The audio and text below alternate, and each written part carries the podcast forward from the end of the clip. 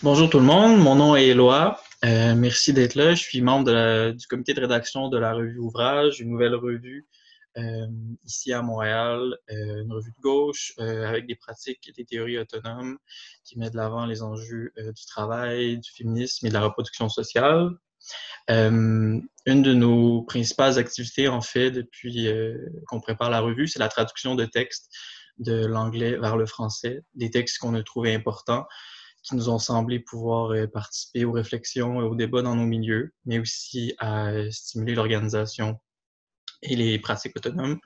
C'est ce qui m'a mené à traduire le texte euh, de L'Éclair Laberge, qui est avec nous aujourd'hui, Decommodified Labor, Conceptualizing Work After the Wage, un texte où elle présente le concept de travail démarchandisé pour théoriser, comprendre, périodiser la relation capital-travail dans notre moment contemporain tel qui est marqué par la financiarisation, euh, la stagnation, voire la perte des salaires, mais aussi l'idée populaire d'une fin du travail. Euh, Laberge a aussi analysé le concept euh, plus en profondeur dans sa résonance dans le monde des arts, dans son livre Wages Against Artwork. Elle a aussi travaillé sur l'impact culturel de la finance et elle travaille en ce moment sur un livre où se croisent l'histoire économique, l'animalité et euh, l'art, un livre qui va s'appeler uh, Marks for Cats, uh, A Radical Bestiary. Uh, thank you for being here, Leclerc. Euh, donc, comme vous savez, dans le contexte actuel de pandémie, euh, on a dû s'adapter. Euh, on a fait le lancement de la revue qui devait avoir lieu ben, en personne ici à Montréal au Atomic Café. On a dû le faire en ligne, mais on s'est dit qu'on pouvait peut-être adapter du contenu pour présenter de la théorie de différentes manières. Euh, notamment en vidéo, en faisant des, euh, justement des, des, vidéos live comme aujourd'hui avec l'éclair pour présenter la théorie autrement, mais aussi pour la mettre en relation avec le, contexte actuel euh, lié au coronavirus, au, sein duquel ben, le travail est central. le travail a pris différentes formes. Beaucoup de personnes ont dû poursuivre le travail en télétravail, à la maison. Euh, d'autres personnes ont tout simplement été euh, renvoyées de leur emploi et reçoivent maintenant différentes formes d'aide de la part euh, de l'État. beaucoup de personnes n'ont jamais arrêté de travailler. On commence à, mettre de l'avant des mesures de déconfinement pour que les gens retournent travailler, mais il faut se rappeler que des travailleurs essentiels, travailleurs, travailleuses essentiels continuent de travailler dans les épiceries et un peu partout. Euh, en soi, le, le, secteur de la santé, les travailleurs, travailleurs de la santé, leur situation est en soi une crise dans la crise, mais c'est aussi le cas de tout, de tout, le champ de la reproduction sociale. Euh, donc, en fait, le travail est transversal dans cette crise. Il s'agit d'y réfléchir, puis euh, plus que jamais, en fait. Et c'est ce que l'éclair Laberge a voulu faire euh, en écrivant son texte sur le travail des marchandisés. Donc, si tu le veux bien, l'éclair, je te demanderais peut-être de nous dire qu'est-ce que le travail des marchandisés, euh, puis en quoi il est important pour euh, comprendre puis périodiser la relation capital-travail aujourd'hui.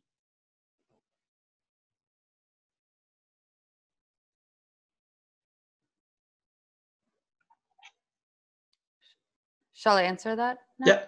Okay, great. Uh, well, first, thank you for uh, translating the article and um, congratulations on uh, your and your comrades' uh, new journal it's I think it's so important and um, it's so exciting. Um, so this is a this is an article uh, that came out of the book that you mentioned called uh, "Wages Against Artwork: uh, Decommodified Labor and the Claims of Socially Engaged Art." Um, and I mentioned the book just because I think it's interesting that this concept really came out of something I discuss a lot in the article, which is what we might call following the Frankfurt School, the culture industries or culture uh, broadly defined, whether it's television, sports, museums, uh, music, uh, so on and um, and so forth. Um, so uh, I live in New York, and um, in 2011 uh, we of course had this uh, event occupy wall street which i'm sure all of your readers um, know about. And that event uh, was made possible by a lot of different organizers but a lot of them in fact were artists. And in 2012 i co-curated an arts exhibition um, with a colleague called uh, To Have and To Owe, and it was about artists in debt. And as I started sort of looking around the contemporary art scene and contemporary culture scene in New York City, I realized all of these artists are staging in their artwork form of economic exchange, which is non recompensed, which is not paid. Um, and of course, it started to make sense like, well, you know, most artists in the United States, uh, they're not paid right? They're not they're not paid for their work. And we don't know the exact number uh, but we do know that like for example the guardian reported that in the uk i think uh, 68 or 69 percent of artists do not receive wages um, for their work. And i had done previous work on um, financialization that's what my first book is about it's sort of about um, the rise of finance as an ever more organizing and hegemonic economic force uh, mostly in the United States, also to some extent in, in Europe and the UK since the uh, 1970s. And as I begin to think about the relationship between these two, right? If you look at a if you look at a map or a graph coming out of the 1970s, you have various stock markets like the Dow Jones Industrial Index, for example, uh, or the Nasdaq, which a lot of technology stocks. It just it's a line; it just goes straight up and then you look at the line for wages and it stays almost completely flat, right? And um, th- these two are, of course, in relationship to each other because basically what's happened uh, in many uh, industrial capitalist democracies since the 1970s is finance has claimed an ever and ever greater source, a greater share of social value, um, otherwise known and as a representation as money. Um, and so I was very interested to do something on wages and on the relationship between cultural production and wages. Um, but what I was not necessarily prepared to find was that these people uh, were not getting wages, right? It's not, I mean, mm. of course, wages for many people have remained flat since the 1970s. This is a well known economic fact but there has been this whole sort of expansion of a category of what to me seems uh, like formal labor, professional labor, things we associate with uh, having a boss, like, for example, having to show up to work at a certain time, being told, if you don't do X or Y, you can be terminated.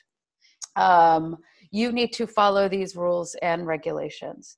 Um, so this to me is a kind of work that is distinct from uh, what we might call housework, right? Obviously, in the in the book, uh, I'm very indebted to Silvia Federici's thinking through wagelessness. Um, but what I was trying to notice and what I was trying to find a way to conceptualize is not what are these sectors that claim to be outside the capitalist economy. We know they're not. I'm not debating that. Obviously, housework and social reproduction, child rearing, uh, so on and so forth are crucial to uh, capitalist reproduction. But what happens when that form of uncompensated labor now returns into what we would consider formal labor, market based exchange? Right? Except for there's no exchange because there's no wage. Um, and in in I mean in 2012, 2013, 2014, when I started uh, thinking through this, it really seemed to me to be a sort of proliferating category. Uh, I think we're, I know we're going to talk about this later in the interview, but I'm sure this category will now expand exponentially mm-hmm. um, with the with the job loss that's coming from the the current um, pandemic. So for me, the concept of decommodified labor is a way to organize and periodize labor, formal unpaid labor in a sort of financial or post financial era right? Now, that doesn't mean it hasn't existed for a longer time, and I hope that we'll get to that question too. But that's the moment in which it becomes visible now. Um, mm-hmm. So I think I'll I think I'll stop there and, and ask if you have any sort of follow up questions to that. Sure, sure. Before that, I'll just do a quick sum up uh, in French. Donc, euh, au fond, l'éclair nous dit qu'elle a commencé à réfléchir euh, au travail des marchandisés euh, autour des événements d'Occupy Wall Street en 2011. Euh, elle a remarqué dans le monde des arts, comme elle le développe dans son livre, une certaine mise en scène du travail non rémunéré et de la dette qui l'a inspiré dans ses premières réflexions qui l'ont ramené au fond euh, aux années 70 où on remarque euh, ben, en fait une hausse de la financiarisation de l'économie capitaliste et une stagnation euh, des salaires. Mais euh, ce qu'elle s'est aussi rendu compte en fait en faisant ses recherches, c'est que euh, il y a non seulement une stagnation des salaires, mais il y a une disparition progressive des salaires, donc beaucoup d'activités qui gardent la forme d'un emploi formel, mais qui dans les faits, euh, ont tout, en fait tout d'un emploi formel, sauf le salaire. Euh, et justement, le concept de travail des marchandisés vient euh, justement proposer une manière de penser, d'organiser, de périodiser le, travail dans un monde financiarisé, post-financiarisé, où ces formes de travail-là, ces formes d'activité qui ont tout d'un travail, sauf le salaire, deviennent de plus en plus importantes et en viennent c'est ça, à, à, influencer la relation euh, capital-travail au sein du capitalisme. Um, so yeah, I'll follow up with the next question in French. Um, I'd ask you euh, pourquoi en fait euh, prioriser la forme marchandise, c'est-à-dire le fait que euh, le travail est toujours plus ou moins marchandisé dans l'histoire capitaliste et non pas les affects, la cognition ou encore la technologie pour périodiser le travail et comprendre le travail? Yeah, um, you know, I think that uh, as a as a result of sort of the the influence uh, that Michel Foucault's work had in the um, academy um, and, and scholarship and in, in sort of political economy, also after the 1970s, an interesting coincidence. um, there's there's been a real sort of effort to offer um, a, a, taxonomy of labor. I think that's what this kind of post-structuralist theory is very interested in, right? How many different ways does this happen? So uh, we have uh, affective labor, we have cognitive capitalism, cognitive labor, gendered labor, uh, sexual labor, uh, immaterial labor. Uh, I mean, we can we can sort of keep going, right? Um, and I did not want to proceed from that level of analysis. For me, as you as you quite rightly um, acknowledge in your question, I sort of stay with Marx's basic problem, and that's the problem of the commodity form. And what the commodity form basically says is that um, all of us living in a capitalist society, uh, we we have to sell our labor. We have to try to sell our labor, I should say. Um, and in doing so, we sort of create these totalizing structures uh, that then come to sort of reflexively control and manage us, right? So the commodity form is a reflexive form, right? It's not only that you have the commodity that you're going to sell within yourself already, the labor commodity, it's that you make it right? You make your own commodity that you have to sell. And then by selling it, you make your own sort of structure of unfreedom unknowingly uh, through this sale that you were obliged to participate in. Um, but this to me is a different level of analysis, right? It's not specific on a certain time period. I think you could say that, I mean, I think Marx says that commodity exchange basically becomes generalized uh, to be what he would say, I think, qualitatively and quantitatively determinate by the end of the 19th century. Um, but but once it's there, it really is a, a totalizing structure, right? And I wanted to find a way to think about changes in that structure that nonetheless recognize that that structure is still uh, more or less intact more or less still organizing and determinate. And so to me, to make an argument about technology as a form of labor or affect as a form of labor or materiality or immateriality as a form of labor none of that changes the basic organization of the commodity forms insistence that you have to sell your work. Now, it does, des- you have to sell your labor, excuse me.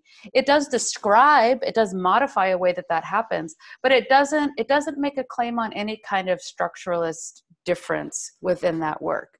But I do think that being required to sell your labor and not getting paid for it, that to me does seem different, right? Now, that doesn't mean that there haven't been other forms of unfreedom and theft and uh, disorganization within capitalist history. Not at all.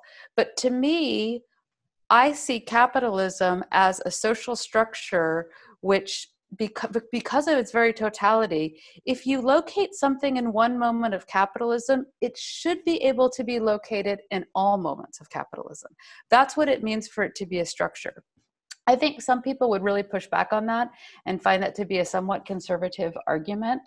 Uh, and I'm happy if, if you want to push back on it and accuse me of, of making a conservative argument. Uh, and I think we could have an interesting exchange around it. But that's really the genesis for it right? Um, and I and I hope we'll have a chance to uh, to talk more about that. Mm-hmm. Donc en fait, euh, à la question que je lui ai posée, Leigh Claire répondait que euh, suite aux travaux post-structuralistes, notamment de Michel Foucault, qui, sont, ont d'ailleurs émergé autour des années 70, au même moment que la financiarisation, euh, est venue toute une, volonté de faire une, euh, de nommer le travail, de nommer les différentes formes de travail, que ce soit en tant que travail affectif, travail, euh, travail matériel, et, etc.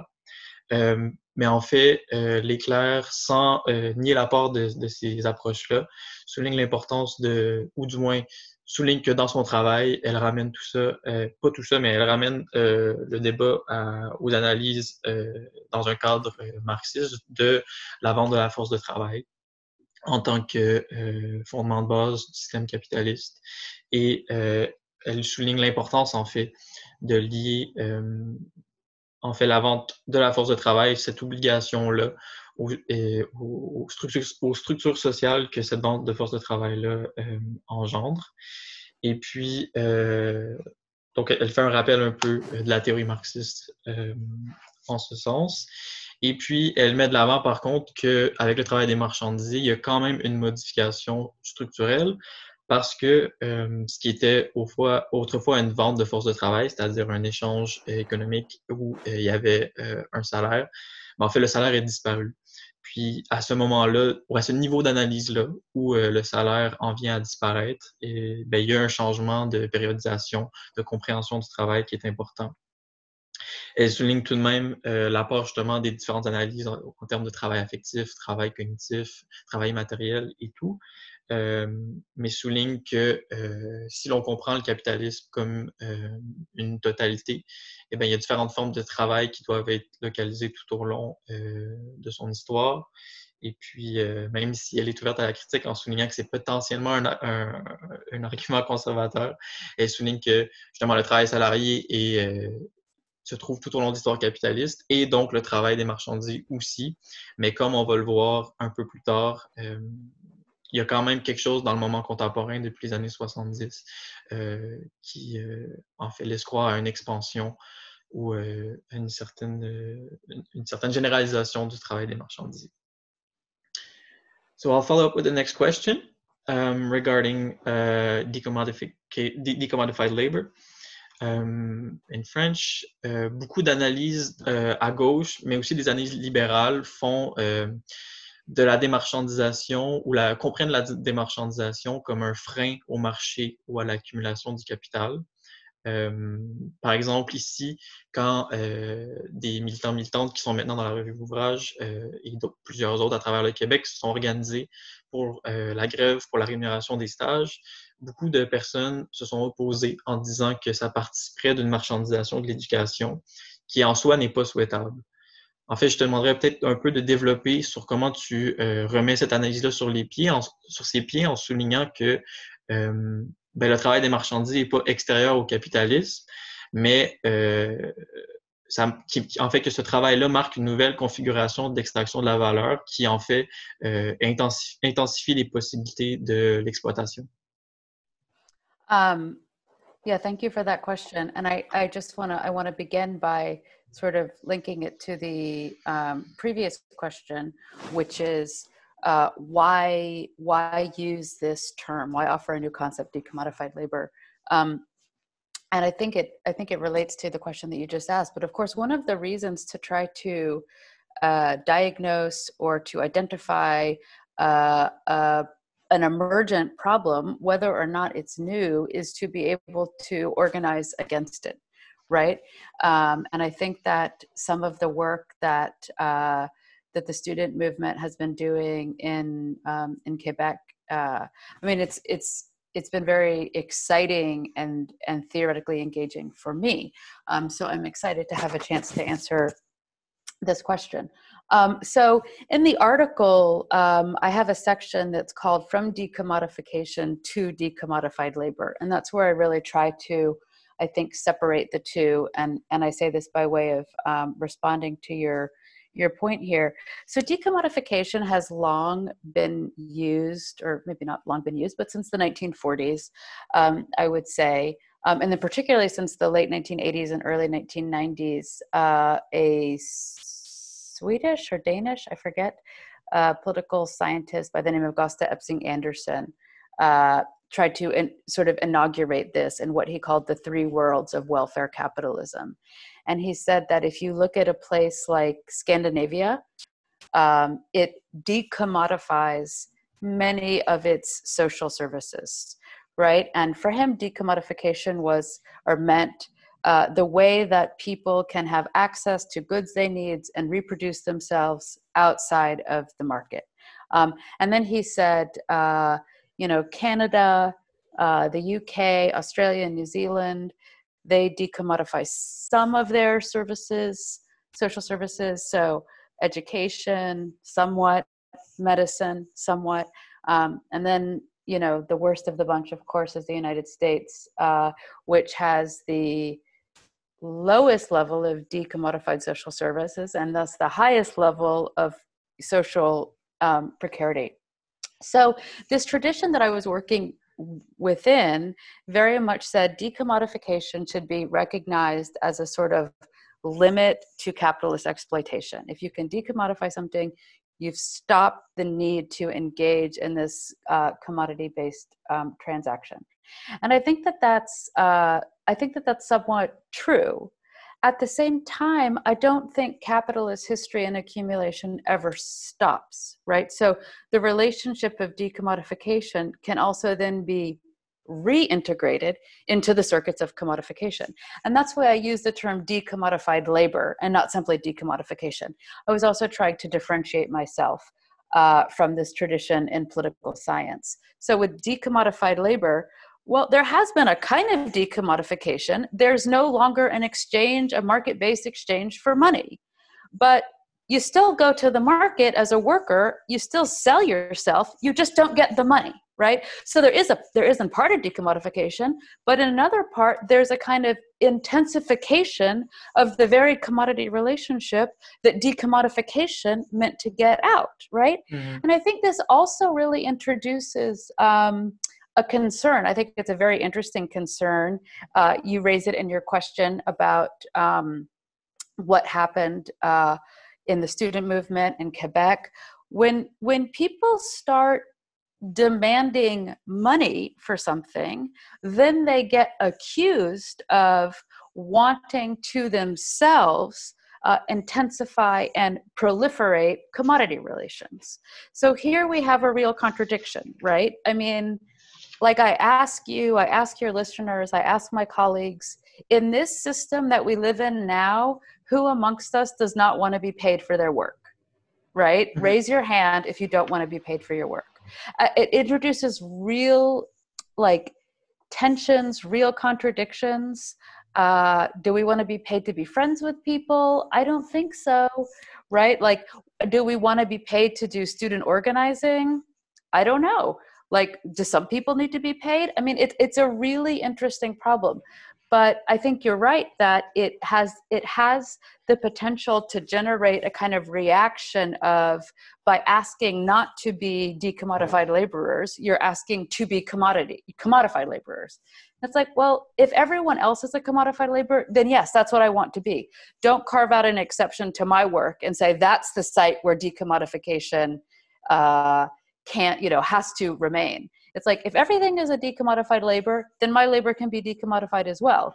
But if I'm one of one decommodified labor and a C where everyone else is getting paid, you know, then that's a then that's a real problem. Um, so let me just stop there to let you translate, and then we can come back to some of the questions about mm-hmm. internships and internship strikes and uh, the sort of proliferating field of decommodified labor. Sure. Donc, je demandais un peu euh, à l'éclair de faire une distinction entre, euh, par exemple, euh, ben en fait, la distinction qu'elle fait dans son texte, c'est une distinction entre la démarchandisation, par exemple, des services sociaux et le travail. Euh, donc, il y, a une, il, tradition théorique qui a théorisé la démarchandisation des services sociaux comme un moyen de sortir du marché, sortir des relations capitalistes et ainsi mettre un frein limité en quelque sorte ben, non seulement l'exploitation, mais aussi euh, les relations sociales capitalistes. Euh, elle fait la distinction entre ça puis le travail des marchandisés. Parce que euh, avec le travail des marchandisés, en fait, c'est plus ou moins l'exploitation qui est limitée parce qu'en fait, il y a encore toujours un travailleur ou une travailleuse qui se rend sur le travail, sur, le milieu, sur son milieu de travail pour travailler avec un rapport avec son patron et tout.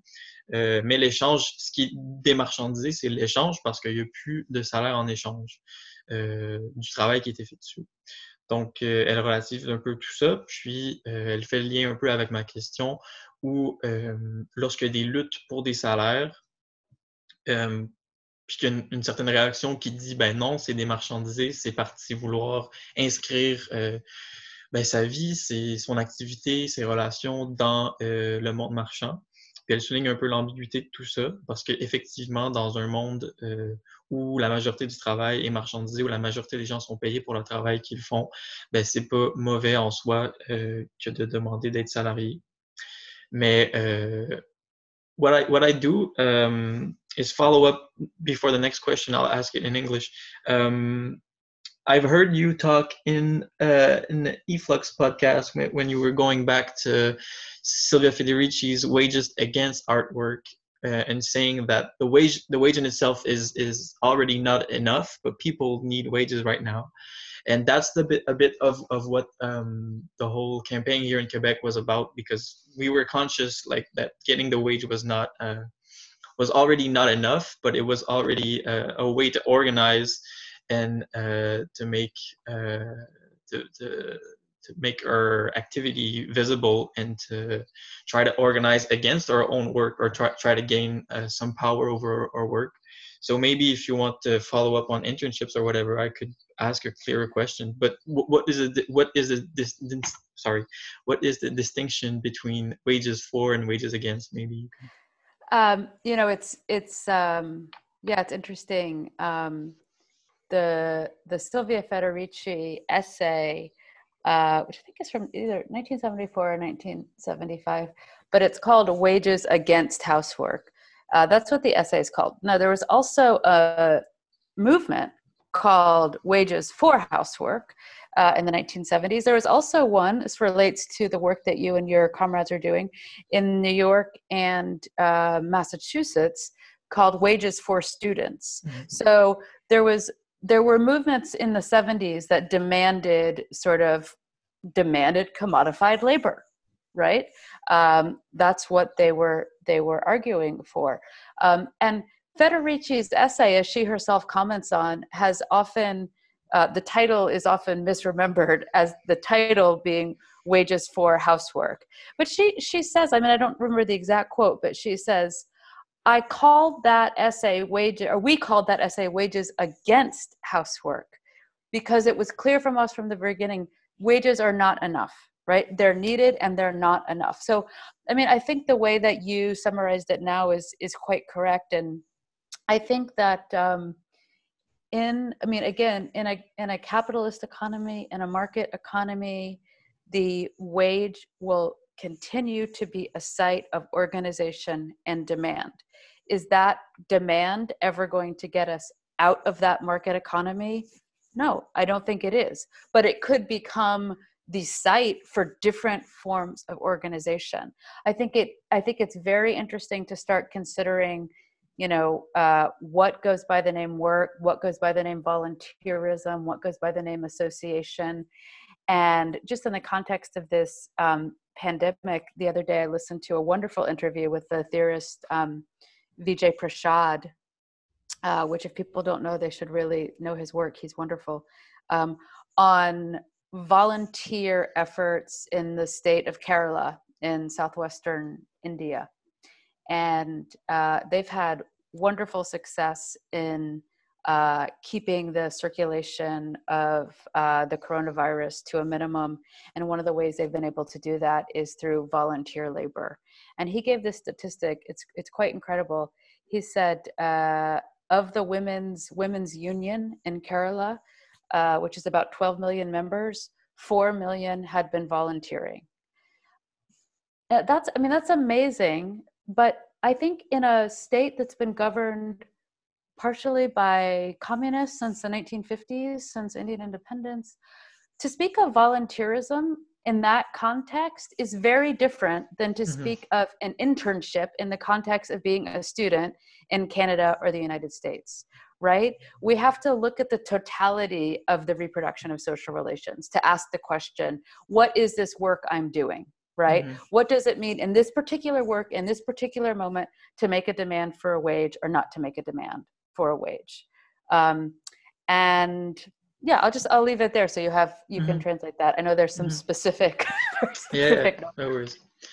Donc, euh, c'est ça, je renvoyais un peu l'éclair sur la question de l'organisation pour des salaires. Euh, en faisant la distinction, par exemple, entre l'essai de Silvia Federici, euh, un salaire contre le travail ménager, et la campagne féministe internationale pour un salaire au travail ménager, où elle souligne un peu que Federici disait que oui, il faut s'organiser pour des salaires, mais les salaires sont nécessaires, mais sont déjà pas, pas, assez, en fait, qu'il faut plus. Puis c'est que, comme le souligne Leclerc, que c'est justement en faisant du salaire un site d'organisation qu'on peut penser euh, dépasser les rapports socio-capitalistes, euh, la forme salaire potentiellement aussi, mais qu'en soi, s'organiser pour des salaires n'est pas...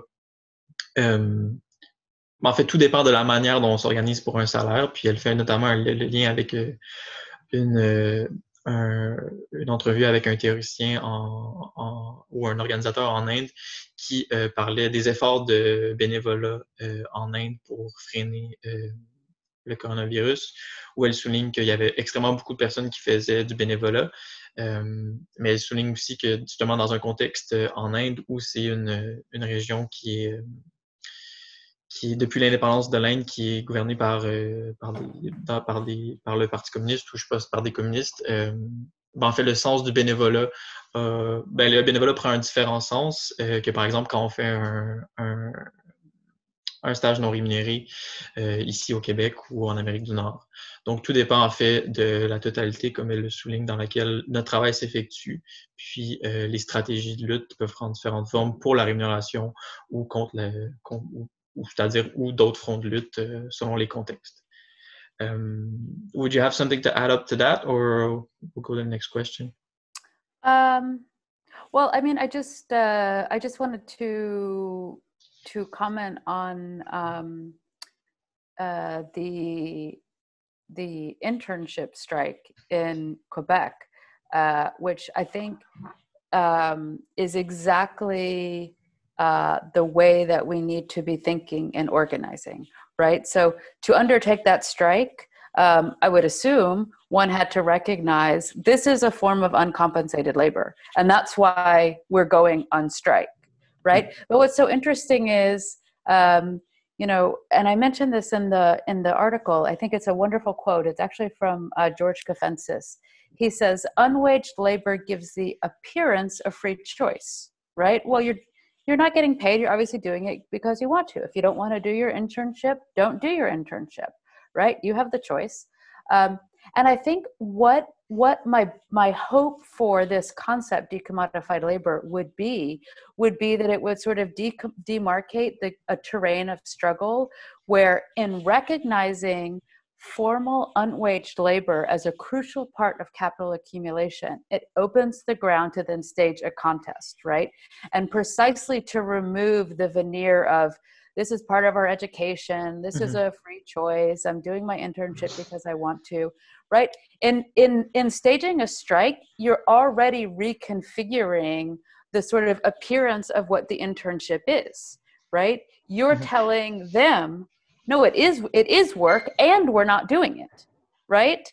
And so i think that is i mean i think that is so powerful and i hope to i hope we see more of that. I think again as the example with the students and the student strike in 2012 uh, in quebec i hope that some of that filters down uh, into the united states. And i'll just offer a quick uh, little fact here which is in the us the the largest um, host, I don't even know what the word is, uh, purveyor of unpaid internships is actually the federal government, right? So uh, Washington, D.C. has some of the lowest wage levels in the United States as a small sort of uh, district.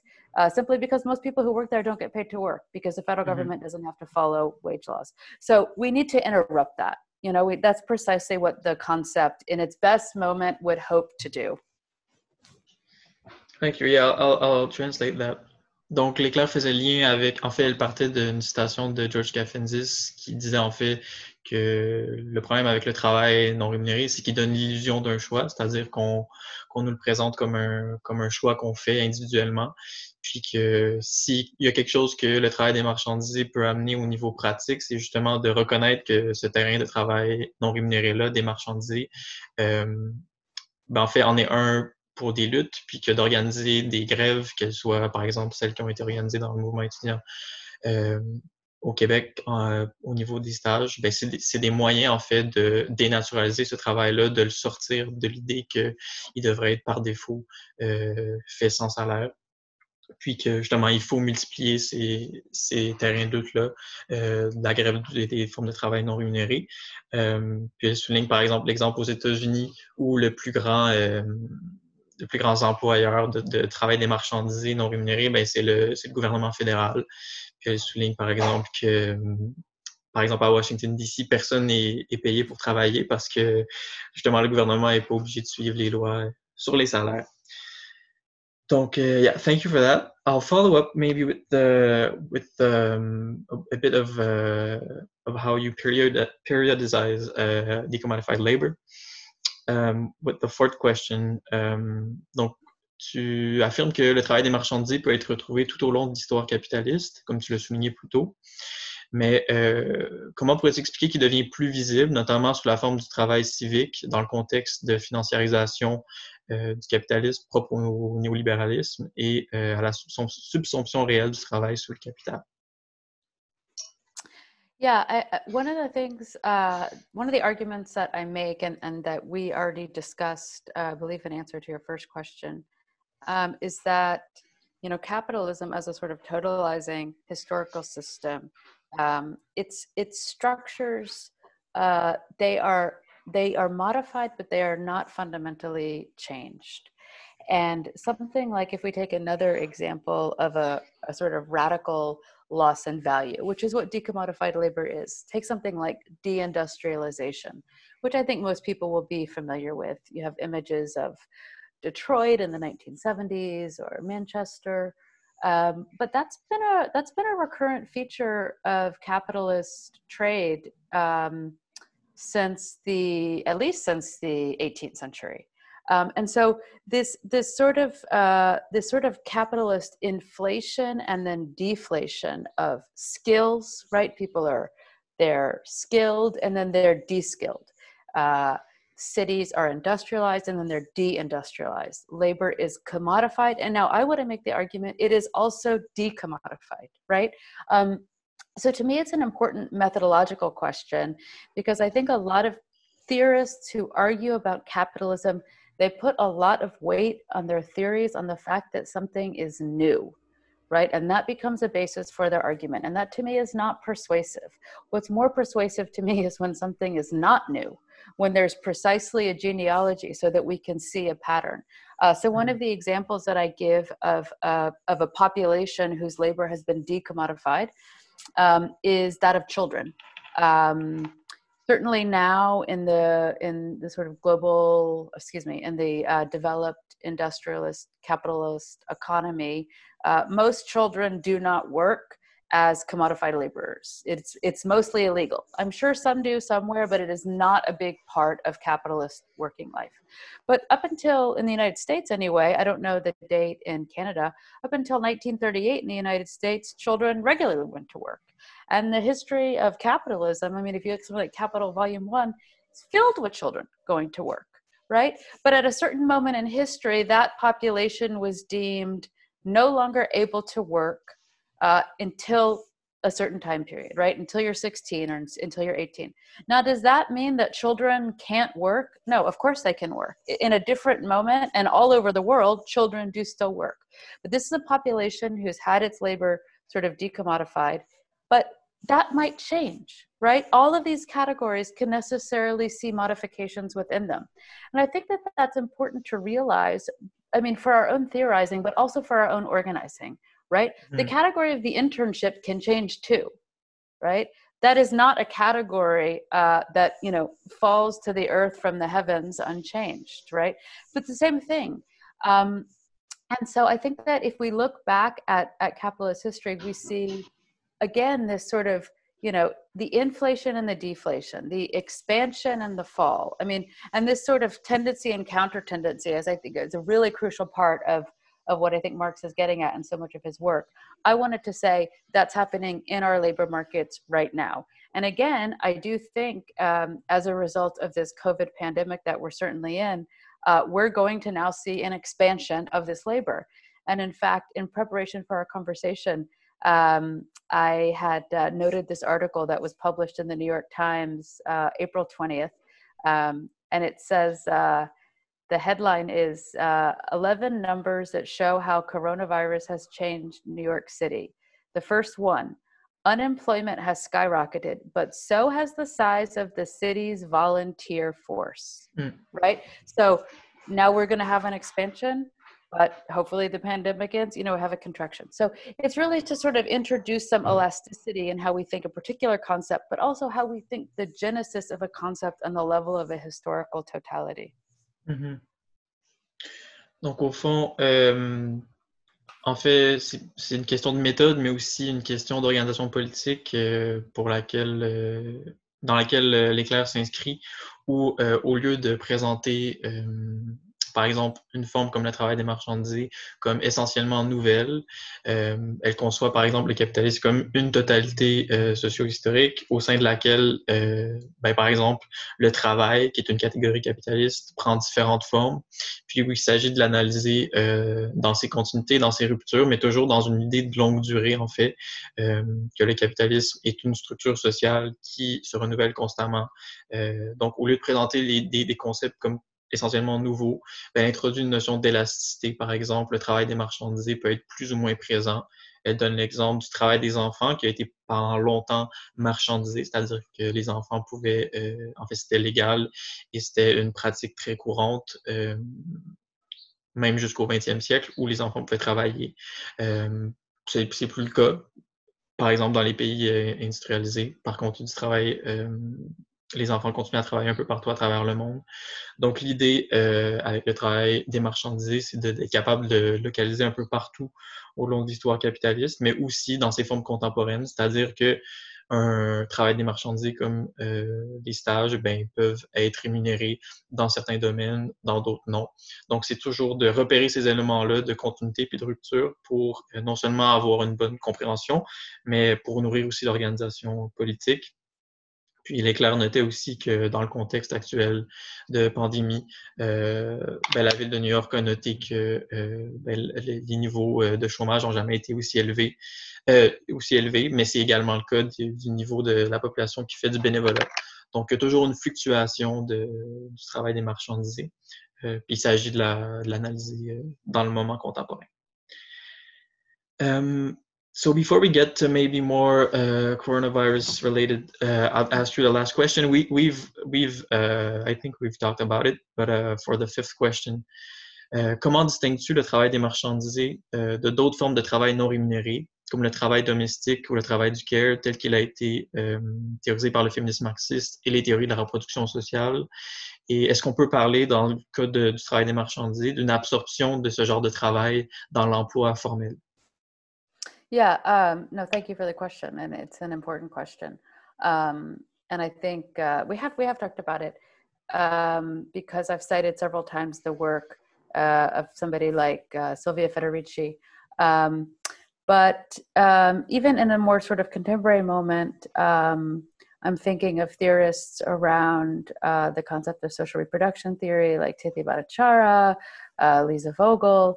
Um, they, I mean, they seem to me to be making a claim very similar to the claim that uh, Federici um, made in the 1970s, which is uh, what happens outside of formal places of work, household, uh, the intimate relationship, um, child rearing, um, so on and so forth.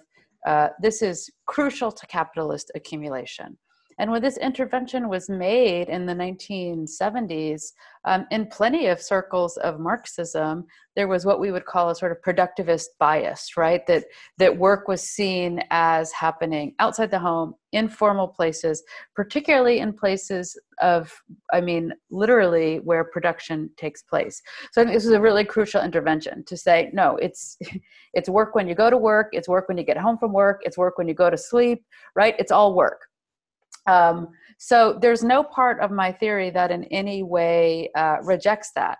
But what I think has also happened that I don't think social uh, reproduction theory accounts for is that precisely the sort of um, unwagedness of uh, the woman, uh, the person of color, the mother, the wife, um, that can also move back into places of formal labor right? It's not a one way street. Mm-hmm. And I think that the concept of simple, you know, unwaged labor, um, it it's to me, it does itself a disservice by not integrating it into the circuits of capital, which are circuits that happen through the commodity form and through the expansion and valorization of labor in the commodity form.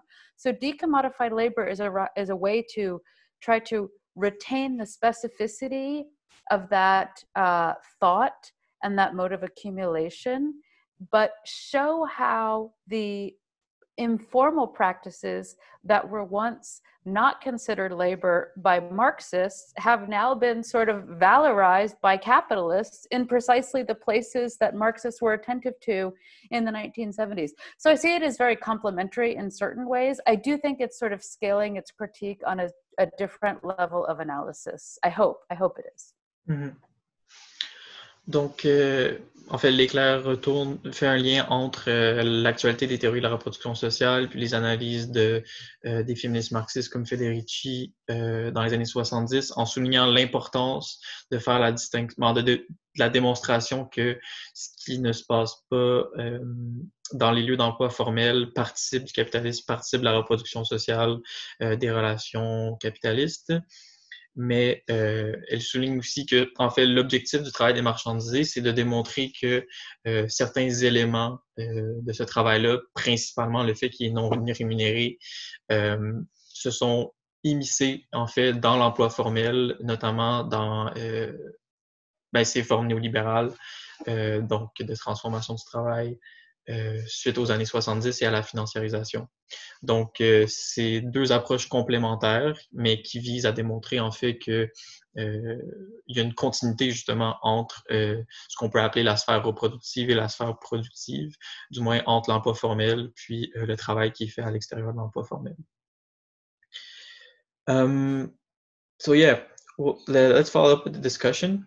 Um, dans la dernière, section de ton article, euh, l'éclair situe le travail des marchandiers plus précisément dans différentes formes euh, d'emploi euh, inégales et combinées, qui vont des industries culturelles jusqu'au travail civique, en passant par le travail euh, carcéral. Euh, je me demandais si tu pensais que c'était possible, si tu penses que c'est possible de faire des liens entre euh, ce que tu énonces dans ton article et la situation actuelle euh, de pandémie de coronavirus. pour, exemple, par exemple, ici au Québec, le premier ministre a fait un appel généralisé et avec un ton assez nationaliste pour, pour que les gens aillent faire du bénévolat, par exemple.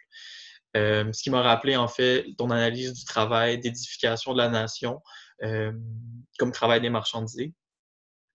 Euh, puis, en fait, toute la crise économique et sanitaire aussi me rappelle ton analyse de, de comment la ville de New York a profité de contexte de crise pour mettre de l'avant son agenda de démarchandisation du travail, euh, du travail en fait.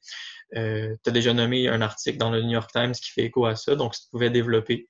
Je pense aussi au niveau des industries culturelles, aux gens euh, qui font du travail euh, sur les médias sociaux pour nous divertir pendant qu'on est confiné, souvent sans être rémunérés.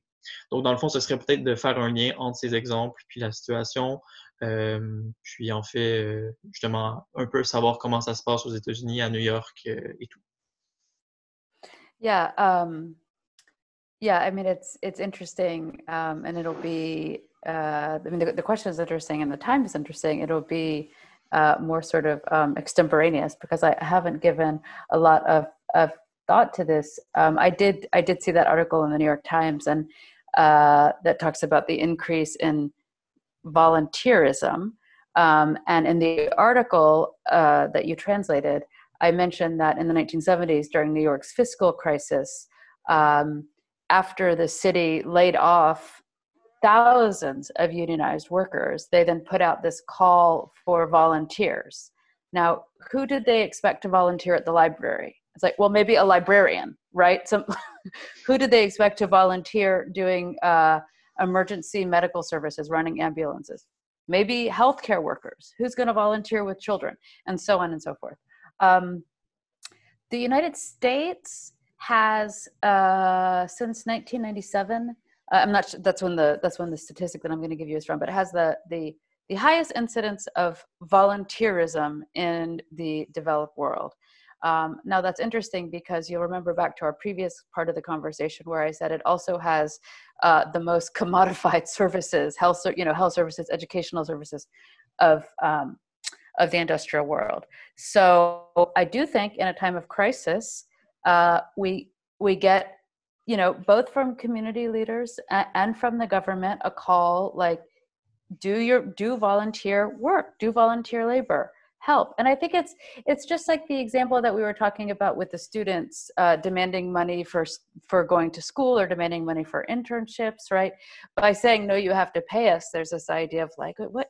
Do you need to be paid for everything? Do you have to commodify everything? Right now it's like you want money in a crisis like can't you be a good person can't you you know come out and help your community and of course we have to recognize that there is something quite genuine about the desire to build a non commodified community. I mean, I think that that's what organizers, the best, the most radical, uh, hope to do. And I think that's what they do repeatedly and all over the world. And, and there's something very interesting and sort of tenuous about that division. When, when are you organizing for a community? When are you organizing for social transformation? And when are you volunteering to do a job that the state could, could be paying somebody to do and now is not precisely because you're volunteering, mm-hmm. right? And, I, and I don't know, uh, I don't know the situation as much in Canada, but I do know here, uh, we talked about the culture industry. Uh, you go to a museum, that's run by volunteers mostly. You go to a public library, if it even exists anymore. So many of them have shut down. That's run by volunteers mostly. What makes public schools run in this country? It's an organization, actually one of the largest volunteer organizations in the United States. It calls itself, it's called the Parent Teacher Association. So secondary education needs a huge amount of volunteerism in the United States because the schools have been so defunded. Um, so of course now in a time of crisis, there are going to be calls for more of that. Um, and again i mean i think it's just something we have to navigate and think about. When when is it when is it volunteerism? When is it taking somebody else's paid work? When is it doing work that somebody else could be paid to do? And when is it an actual moment of social solidarity that really is outside of the boundedness of commodification? Mm-hmm. i think we have to uh, i think we have to um, judge by example. Uh, what i also know is interesting in the united states example. I don't know the i do not know the canadian context enough but you know uh, right before this pandemic hit uh, with the campaign of Bernie Sanders um, up until about March of this year, uh, we saw in the Democratic Party on the progressive left these calls for um, an expanded, a decommodified social welfare system. Healthcare should be free, education should be free. Um, and the line was, well, you know, there's not enough money there. We can't afford that. That can't happen. The minute this crisis hits, the Federal Reserve of the United States can suddenly come up with $10 trillion. So, one thing that that lets us know is that that relationship between scarcity and liquidity is is bullshit. And i think that's really important right? That is really important. So that that is going on with new calls for unwaged labor. I mean on the one hand it really sort of highlights the trends that we were talking about come, going back to the 1970s right? This mm-hmm. sort of mm-hmm. continual ascension of finance. Like what's propping up the stock market right now the federal government of the United States is le- injecting liquidity into stock markets all over the world. At the same time, there's a concurrent call you can work without pay. You don't need it. Be a good citizen. You know, you point out the nationalism. Of course, it's there's the there's nationalism there, right? Um, so I don't. I mean, I think we're still in it, and we don't know. Mm-hmm. But I think that what history tells us is that uh, you know the model of finance getting more, labor getting less, and then a particular sector of that labor, decommodified labor, uh, expanding, seems to be on track. Does that mean that it's inevitable? No, of course not. People can organize, people can refuse, people need to refuse, and people can also, I think, and I hope, start to see how how these two aspects of the economy, finance and labor, sort of mirror each other in a very uh, disturbing way. Pour résumer euh, rapidement, euh, bien évidemment, on est plongé dans la situation, donc c'est pas toujours facile de se faire une idée, mais l'éclair rappelle en fait que tout ça s'inscrit dans une continuité historique où, euh, par exemple, on le voit très bien, ben, pendant que la finance injecte des, milliards en liquidité euh, pour, que les, pour que les marchés reprennent. Euh, ben, on demande à plus en plus de gens de travailler gratuitement euh, sur un mode démarchandisé, donc en faisant du bénévolat, par exemple, pour aider à à stopper la crise. Euh, donc, elle rappelle justement l'importance de prendre ça en compte, puis comment, euh, ben, par exemple, il y, a, évidemment un conflit de classe euh, qui a lieu à ce niveau-là. Mais elle souligne aussi la complexité d'analyser le travail des marchandisés, par exemple, surtout sur une forme de bénévolat dans un contexte de crise, où elle peut participer à construire une réelle solidarité, mais qu'il faut évidemment prendre en compte tout le caractère qui nationaliste de cette demande-là quand elle est faite par l'État, qui, euh, tout en ayant son propre agenda politique et économique, euh, demande à de ses citoyens et citoyennes euh, de travailler sans salaire pour être de bons et bonnes citoyennes, quand au fond, ça cache aussi un agenda politique, tout ça. So to follow up uh, on your uh, on your critique of Peter Phrase, um, dans l'article tu critiques uh, Peter Phrase. oh non, I think I'm going too fast. Your critique of Christian Fox, sorry. Um, where, uh, and, en fait, Christian Fox, euh, qui est cité dans l'article de La Berge, propose euh, le concept de travail numérique pour comprendre la complexité du travail dans un monde euh, qui est numérique. la critique de La Berge est principalement axée, axée justement sur le mauvais niveau de périodisation qui est centré sur la technologie qui me semble très pertinent aujourd'hui dans un moment où on nous demande de rester connecté, de rester au travail euh, sur un mode numérique, euh, sans aucune considération ou analyse euh, de tout, tout, le travail que ça prend. Donc, si tu peux peut-être élaborer, essayer de faire des liens avec la situation actuelle sur le travail numérique ou juste peut-être détailler ta critique de, de Christian Fox. Yeah, um... I think we touched on this a little at the beginning, where I was talking about the sort of taxonomies of labor immaterial, digital, and so on. Um, and Christian Fuchs is a scholar who's written a lot about digital labor. And um, what I was trying to show, or what I was trying to have us really question, is how is digital labor, how is it different from other forms of labor, right? How is working in a Foxconn factory in China now different than working in a clothing factory in Manchester, England in the 1850s. I'm sure there are some differences. Are they conceptually distinct? Is the substitution of producing an iPhone or a computer, um, is that enough to render it a concept? I don't think it is, right? To me, it's not and I and the same thing with affective labor. I don't know any labor that doesn't require an affective expenditure of the laborer. Are they different? Are they different kinds of affective expenditures? Like, does it does it matter if you're working in a factory or if you're a stewardess? To use Arlie Hochschild's example, I think they are different affects, but I think that labor. I mean, this is what Marx says. He says labor is uniquely human. We can actually question that too, but maybe we'll save that for a different interview. Um, but the human produces affect when he she they works right? So to me that's it's not a distinct category. It's a way to qualify labor it's not a distinct category. Now i think the other part of labor that a digital labor uh, that that is interesting is a sort of example of uh, what we might call social media labor uh, or informal labor immaterial labor right when you're on your Facebook or Twitter, um, and and you're engaged in a kind of communication which is for you not work, but is surplus value producing for someone else. Um, again, to me, this is not distinct, right? And I don't remember if I use this example um, in the article. I don't think I do. Um, but one example that I that I think of when I currently when I teach or when I'm giving talks is I, I think about the circulation of the Sears Roebuck catalog. It was the first uh, pictorial catalog of merchandise. And as it sort of spread over the white settler communities in the middle part of the United States in the 1890s, there are these stories of people who would just you know sit around and look at these images of commodities that they might buy or fantasize that someone else would buy and they would share it with families and they would share it with communities so how is that different? How is that different from Facebook? Right? I mean, there mm-hmm. there are differences. It's it's not literally the same thing, but it's this this mode of sort of fantasy communication about commodities or experiences that can be shared with others.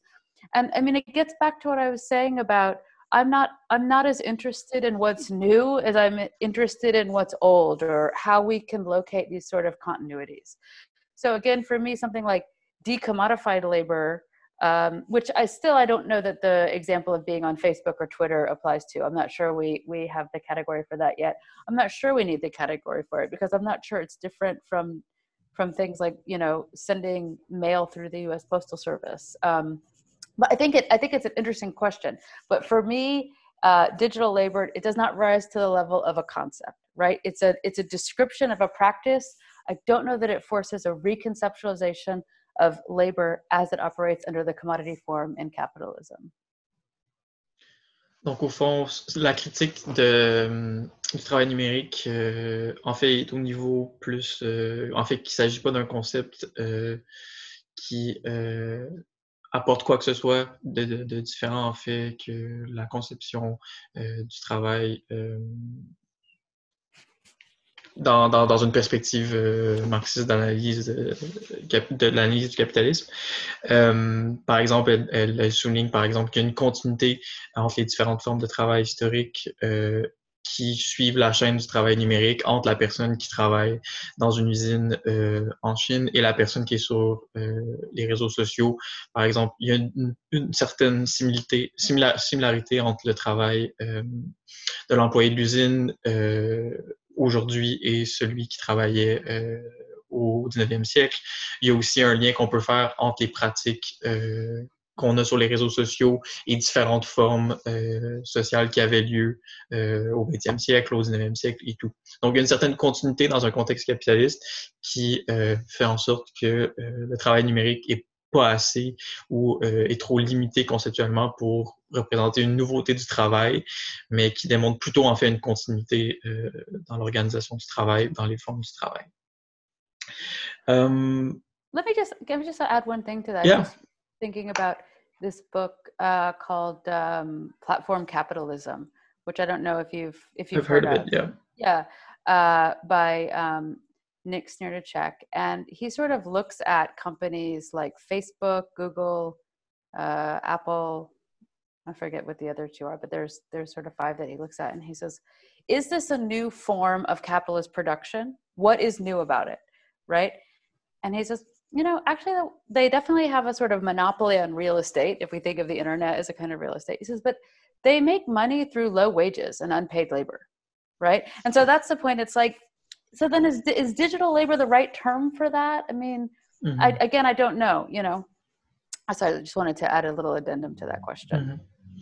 Mm-hmm. Leigh Claire ajoute tout simplement à partir du livre euh, Le capitalisme de plateforme, que dans le fond, l'analyse des nouvelles, euh, des nouveaux, euh, des nouveaux grands, des grandes multinationales, GAFA, sont plus ou moins différentes des, des, grandes compagnies qui ont toujours exploité le travail à partir de, de, bas salaires, en fait. Donc, il y a comme une continuité plus qu'une nouveauté dans ce contexte-là, ce qui rejoint la volonté d'analyser le travail dans sa longue durée, puis dans les différentes formes qu'il prend au cours du développement du capitalisme. Donc, for, for the last question, euh, dans l'article, tu critiques aussi euh, l'affirmation de Peter Fraser selon laquelle les paiements d'invalidité, qui soient l'assurance chômage, les soins de santé socialisés ou encore euh, les revenus garantis à la retraite, euh, sont du travail des marchandisés. Tu dis que euh, plutôt qu'être payé par invalidité représente euh, tu, tu, dis qu'en fait c'est pas du travail des marchandisés, mais que ça représente les limites de la forme salaire et pas nécessairement du travail des marchandisés. Euh, dans ce contexte, puis là, c'est une question à, chaud qui n'aura euh, peut-être pas de réponse, mais comment penser des euh, trucs comme la prestation canadienne d'urgence qui est au Canada pour compenser les travailleurs travailleuses qui, qui, ont perdu leur emploi? Comment penser le chèque de 1000 dollars accordé par le gouvernement fédéral aux États-Unis et les autres formes de revenus sociaux qui sont liées au confinement? Et euh, qui dissocie l'argent du travail, ou plus précisément lie l'argent à l'absence d'un travail formel. Euh, à partir de ta critique de Peter Fraser, comment est-ce qu'on peut penser ce genre de mesures-là? Yeah, it's. I think it's. I think it's interesting, and um, I think of the article. I wrote this article. I think it was published a year and a half ago. So I think I wrote it about two years ago, and I think that that's probably the claim um, that you highlight in this question what does it mean to get paid essentially not to work? Um, that's what uh, i think that's what disability is. I would say the one-time emergency payments I, that to me i'm not sure if it's a form of labor. It's not it's, it's, it's not a form of labor but i'm not sure it's a disability payment uh, so much as it is like a buy off for the you know eight trillion dollars that go into uh, fortune 500 companies. Um, but the question of disability and is that is that a limit of the wage form or is that something else? And um, i was thinking about that when i wrote this um, a few years ago. Uh, the washington post had done an article that basically said in the south uh, the southern part of the united states um, of the white uh, people who lived there um, about a third of them are on disability. So that means that for some reason they cannot work and they're getting paid by the government for their sort of limited social reproduction. Uh, we can correlate this claim with something like uh, Ruthie Wilson Gilmore's claim in um, Golden Gulag, where she basically says, uh, you know, when when there's not enough work for Black people, they go to prison, right? Black people go to prison immigrants go to prison, white people go on disability uh, after becoming, you know, addicted to various opioids. Um, so it's not that that is not a crucial part of capitalist accumulation. it it absolutely is, and I think that it it definitely points to a sort of tendency of capitalism being at a kind of limit, at a sort of overproductive capacity, right? There's not enough work, and at a certain point, people have to be dealt with, or else they will revolt. So you put the black people in prison, you put the white people on disability. Um, but I, I, I think, and maybe you know, maybe this is a good a good sort of spot to end on and sort of open it up to future conversations. Should that be should that be considered a form of decommodified labor, being paid not to work, being paid by the state not to work? I didn't think so when I wrote it. I'm I'm genuinely not sure now. Um, I'm genuinely not sure. I certainly think that it represents the kind of limitation of the labor market and the kind of precarity of the labor market that the concept of decommodified labor uh, is trying to isolate and, and to identify. Um, does it, it, it, does it affect wage rates? It does. Uh, does it prevent people from organizing? It does right? So, in that sense, it's certainly having an effect on the labor market. Is it a kind of labor? I'm, I'm not sure. You know, there's something that that um, that I always come back to, and it's from uh, Harry Braverman's book, 1974 book, Labor and Monopoly Capital. Um, and he's citing Marx, but he, he says it in a way that's quite clear. He says, What the worker sells is not their labor, but their time. The worker gives over a certain period of time. That's what you do with an internship right? You're mm-hmm. giving the internship director, whomever, your time. I will be here for this amount of time. Um, and do you do that with disability? I just don't know. I mean, it's, I, I really, I think it's a good question that you ask, and I think it's a good problem to think through. And I think it's, I mean, it's also a deeply racialized uh, question and problem, certainly in the United States, and I would imagine in Canada as well. Mm-hmm. Donc, l'éclair souligne euh, la complexité, en fait, de penser euh, les paiements d'invalidité euh, en termes de travail démarchandisé, même si son analyse un peu, c'est un peu complexifié avec le temps. elle critiquait Peter Fraser d'un point de vue où, par exemple, aux États-Unis, dans les États du Sud, du Sud, beaucoup de personnes blanches fait, ont l'opportunité euh, d'avoir euh, des paiements d'invalidité sous différentes formes, alors que les personnes racisées se retrouvent euh, tout simplement en prison, comme l'affirme Ruth Wilson Gilmore dans Golden Gulag. donc, il y a clairement un enjeu lié liées euh, à la race dans ce contexte-là, ou quand il n'y a pas d'emploi euh, pour les personnes noires, ben, elles se retrouvent en prison, versus les personnes blanches qui, euh, pour différentes raisons, peuvent recevoir des paiements d'invalidité. c'est tout l'enjeu, si c'est du travail démarchandisé ou c'est en soi une limite du marché du travail qui représente toute sa précarité. Elle rappelle, en citant Harry Braverman, que ce, qu'on, le travail capitaliste, en fait, c'est ce qu'on donne, c'est notre temps ce qui est fait dans euh, le cas, par exemple, des, euh, des stages, euh, des stages non rémunérés, mais qui est peut-être plus complexe à analyser quand on pense au paiement des validités, c'est-à-dire est-ce que c'est du, temps qui est donné, est-ce qu'on échange du temps contre un salaire? C'est plus complexe, puis c'est en fait un champ à explorer pour, notamment pour l'organisation, dans un contexte où ben, il faut plus que jamais s'organiser dans une perspective d'abolition des prisons, puis de solidarité.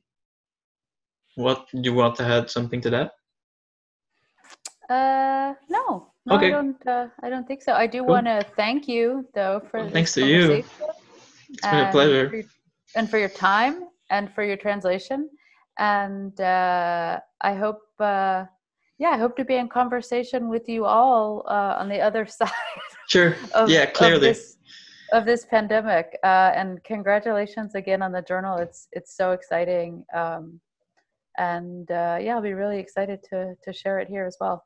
Yeah, thank you so much. Juste avant de conclure, euh, j'aimerais vous souligner en fait que si vous pensez lire ou vous avez lu l'article de l'éclair, on va continuer la conversation sur le texte, sur le groupe Facebook de la page euh, de la page d'ouvrage en fait sur Facebook.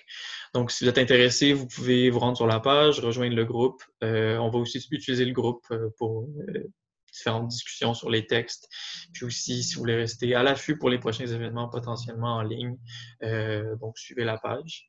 Uh, once again, thank you so much, Leigh Claire. Thank you for your time. It's been a pleasure talking with you and uh, you as well and friend me from your facebook page so that we can engage in maybe quasi you know decommodified uh, labor back and forth and i can follow the journal I will do so. Thank okay you. fantastic thank you so Bye-bye. much